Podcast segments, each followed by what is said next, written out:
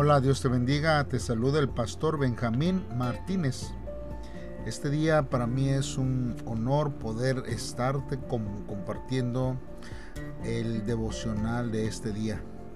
Espero que te, te encuentres bien este martes 6 de septiembre, el cual estaremos viendo el devocional que lleva por título Una decisión de incredulidad. Bien hermanos, vamos a leer la palabra de Dios. La palabra de Dios dice así.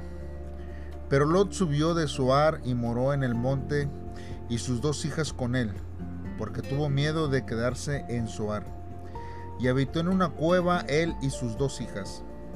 Entonces la mayor dijo a la menor, Nuestro padre es viejo y no queda varón en la tierra que entre a nosotras conforme a la costumbre de toda la tierra Ven, demos de beber vino a nuestro Padre y durmamos con él, y conservaremos de nuestro Padre descendencia. Y dieron a beber vino a su padre aquella noche, y entró la mayor y durmió con su padre, mas él no sintió cuando se acostó ella, ni cuando se levantó. Al día siguiente dijo la mayor a la menor, He aquí yo dormí la noche pasada con mi padre. Démosle a beber vino también esta noche, y entra y duerme con él, para que conservemos de nuestro padre la descendencia. Y dieron a beber vino a su padre también aquella noche, y se levantó la menor y durmió con él, pero él no echó de ver cuánto se acostó ella ni cuánto se levantó. Y las dos hijas de Lot concibieron de su padre, y dio a luz la mayor un hijo, y llamó su nombre Moab, el cual es padre de los moabitas hasta hoy. La menor también dio a luz un hijo, y llamó su nombre Ben-Amí, el cual es padre de los amonitas hasta el día de hoy. Bien, pues vamos a estar eh, meditando en la palabra de Dios, hermanos con respecto a estos versos de la Biblia. Siempre, hermanos, existe eh, la posibilidad de que dentro de nuestra vida nosotros podamos no creerle a Dios. Puede haber un momento de incredulidad. Y esto, hermanos, puede ser debido al, al temor que cause la incredulidad y esto, hermanos, nos aleja de la gracia de Dios hacia nuestra vida. Nosotros tenemos que ser entendidos para ver, hermanos, que las promesas de Dios, hermanos, son para nuestra vida y se cumplen. Y ningún temor puede haber en nuestros corazones, en nuestra vida. Lot, hermanos, había pedido eh, refugiarse en Zoar. Pero al ver la destrucción de Sodoma, huye a una cueva por miedo. A pesar, hermanos, de que Dios le había dicho que no le haría ningún daño y ni tampoco haría daño a la ciudad donde él mismo eligió ir, él huye a una cueva porque tuvo miedo y si bien había obedecido el mandato de salir, no creyó en la promesa del ángel que decía que no destruiría la ciudad donde él iba a estar. Después de haber permanecido en Sodoma, lo termina viviendo en una cueva de forma primitiva y pensando que no habría hombres con quienes puedan casarse, las dos hijas de Lot dan a beber vino a su padre y duermen con él por dos noches consecutivas. Ellas duermen con su padre, pero Lot no se entera de esto. Así describe la, la Biblia, hermanos, la vergonzosa vida de Lot, quien salió de Ur junto a Abraham. Hermanos, ¿por qué tuvo miedo Lot? ¿Por qué le entró temor a lo, si ya había una palabra, una promesa sobre su vida, para poder librarle de la destrucción que venía sobre su vida. Aún Dios consideró, hermanos, no destruir a Zoar por, por cuestión que así lo pidió a Abraham. Mas sin embargo, entró en su vida un temor y él prefirió irse a las montañas y vivir en una cueva como un ermitaño. Y es ahí, hermanos, donde nosotros tenemos que comenzar a aprender a vivir conforme a la voluntad de Dios en nuestra vida, a la promesa. ¿Qué es lo que nosotros, hermanos, decidimos hacer a nuestra manera, siendo incapaces de creer en las promesas de Dios a nuestra vida? Siempre, hermanos, Dios nos habla y Dios nos da la oportunidad para que nosotros podamos vivir conforme a la voluntad de Dios. Mas, sin embargo, hermanos, hay temor en nuestro corazón. Hay preguntas que vienen a nuestra vida. ¿Qué pasaría si? Eh, ¿Cómo haría? ¿Cómo viviría yo? Y hay temor en decisiones, hermanos, que nosotros tenemos que decidir y preferimos estar como Lot viviendo en una cueva como ermitaños espiritualmente por temor a que las promesas de Dios no se cumplan sobre nuestras vidas. Pero vamos a seguir, hermanos, meditando. Mire, eh, Siempre nosotros vemos, hermanos, que la gracia de Dios cubre toda la impureza del hombre. La gracia de Dios va más allá de nuestro propio entendimiento y de nuestro propio pensar. Dios no piensa como nosotros pensamos. Las dos hijas de Lot conciben un hijo de su padre. La mayor da a luz a Moab y la menor a Amón, que es Benamín. Eh, y estos son padres de dos pueblos que la Biblia menciona. Y aparentemente parece, hermanos, una gran bendición ser padre de un pueblo. Pero cuando nosotros vemos el origen, hermanos, de estos pueblos, podemos ver que es vergonzoso. Nosotros vemos que más tarde ellos están estableciendo al oriente del Jordán cerca de Israel. Y por nombre ellos llevan como pueblo Amón y Moab, que son como una nación, los amonitas y los moabitas.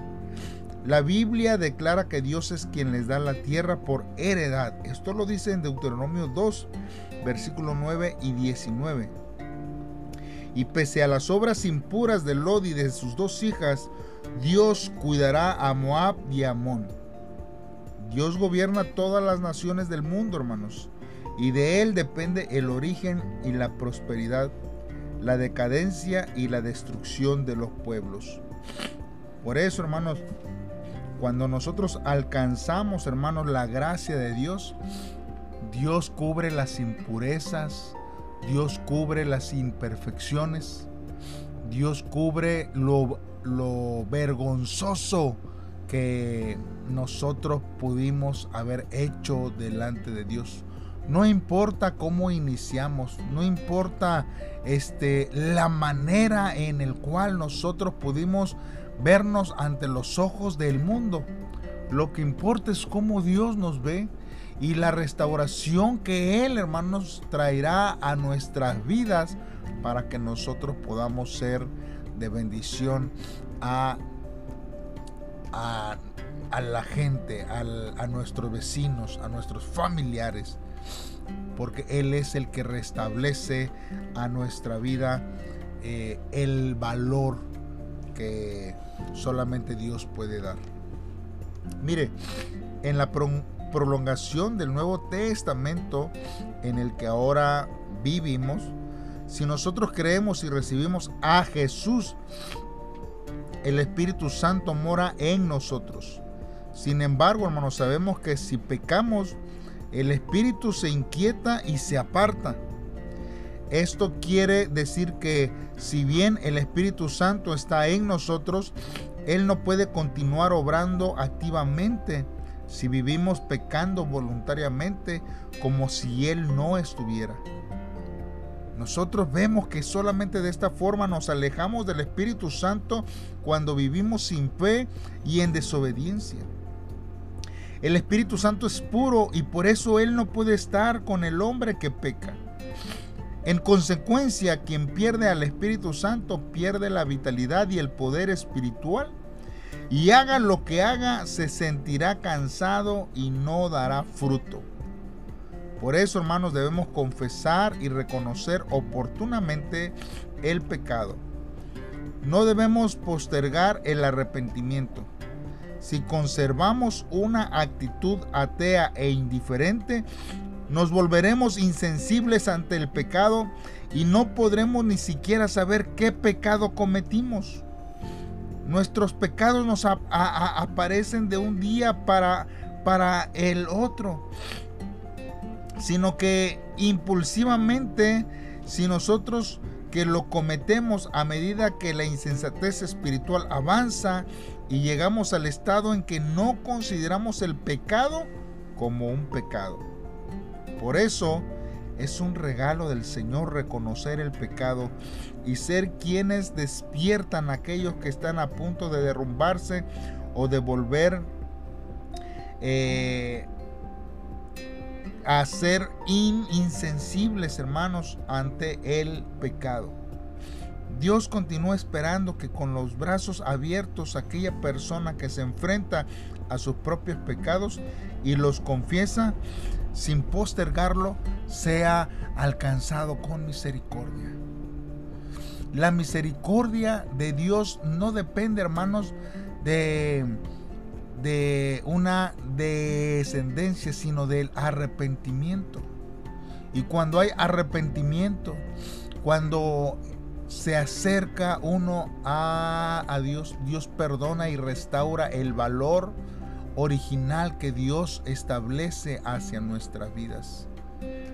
No debemos de sentirnos menos menospreciados, mas sin embargo también tenemos que apartarnos del pecado y no ser condescendientes con el pecado sobre aquellas personas que lo practican y que sabemos que han conocido a Dios y aún asisten con nosotros dentro de la iglesia.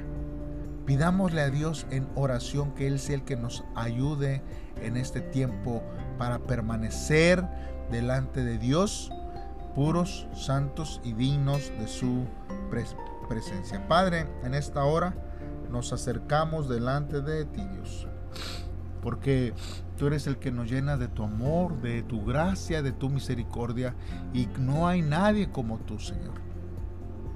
Dios, nosotros cuán, cuán eh, vano e insignificante, Dios, podemos buscar las abundancias materiales, Dios. Y podemos guiarnos por nuestra propia pista, Señor. Pero te pedimos que quites de nosotros toda duda que pueda haber en nuestro corazón y toda pereza, Señor, que nos aleja de tus propósitos, Dios. Deseamos disfrutar de la paz y de la satisfacción verdadera, atado a tu amor Tú eres nuestro Padre. Tú cuidas hasta el final de nuestra vida, Dios, aquellos que hemos sido llamados conforme a tu propósito, Padre. Gracias, Señor, porque hoy podemos ver tu mano poderosa, Señor, extendida hacia nuestra vida. A pesar, Señor, de quizás el el historial vergonzoso cuando nosotros vivíamos en el mundo, tú nos has perdonado y nos llenas de tu paz. Gracias Señor por tu misericordia, por tu amor, por tu fidelidad. Llénanos de tu gracia, llénanos de tu amor, Señor. En el nombre de Cristo Jesús nosotros nos acercamos a ti, Padre. Amén. Bien hermano, pues así de esta forma eh, culminamos nuestro devocional de este día. Te invitamos a que nos acompañes todos los días. Comparte, comparte este audio con tus amigos, con tus familiares y podamos nosotros meditar siempre y crecer en la palabra de nuestro Dios. Dios te bendiga. Te mando un saludo donde quiera que te encuentres. Bendiciones.